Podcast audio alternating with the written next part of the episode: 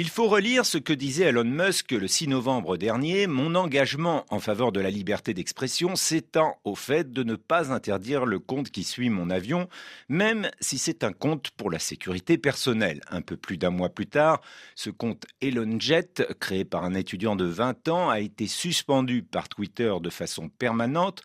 Twitter, qui a été racheté fin octobre par Elon Musk 44 milliards de dollars au terme d'une longue bataille judiciaire, vient de suspendre à leur tour une douzaine de comptes de journalistes américains du New York Times, du Washington Post ou de CNN. Le motif tiendrait au fait que ces comptes Twitter renvoyaient vers le site ElonJet, qui donnait des coordonnées de géolocalisation de l'avion d'Elon Musk en temps réel, ce qui, selon le milliardaire, contrevient aux règles de Twitter. Il semble que la décision ait été prise par Musk après un incident survenu à Los Angeles le 15 décembre, lorsqu'une voiture où se trouvait son fils a été prise pour cible par un harceleur qui est monté sur le capot.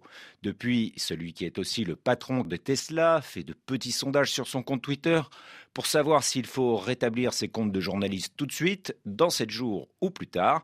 Ce ne sont d'ailleurs pas n'importe quels journalistes qui ont été bloqués, puisqu'ils se caractérisent plutôt par leur appartenance à des médias pro-démocrates et par une approche critique des actions d'Elon Musk, qui a rétabli le compte Twitter de Donald Trump et qui pourfend la culture woke.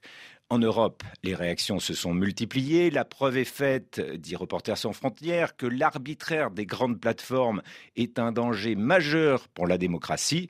Roland Lescure, le ministre français délégué à l'industrie, a annoncé suspendre toute activité sur Twitter.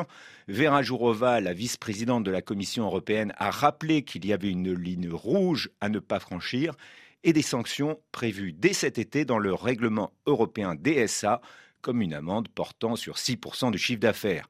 Thierry Breton, le commissaire au marché intérieur, répète qu'Elon Musk sait qu'il ne pourra pas faire ce qu'il veut en Europe.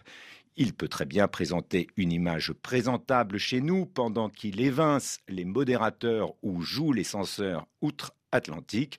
En attendant, Bernard Arnault, qui est devenu à sa place l'homme le plus riche du monde, pourrait l'inspirer pour éviter d'être suivi à la trace sur son jet.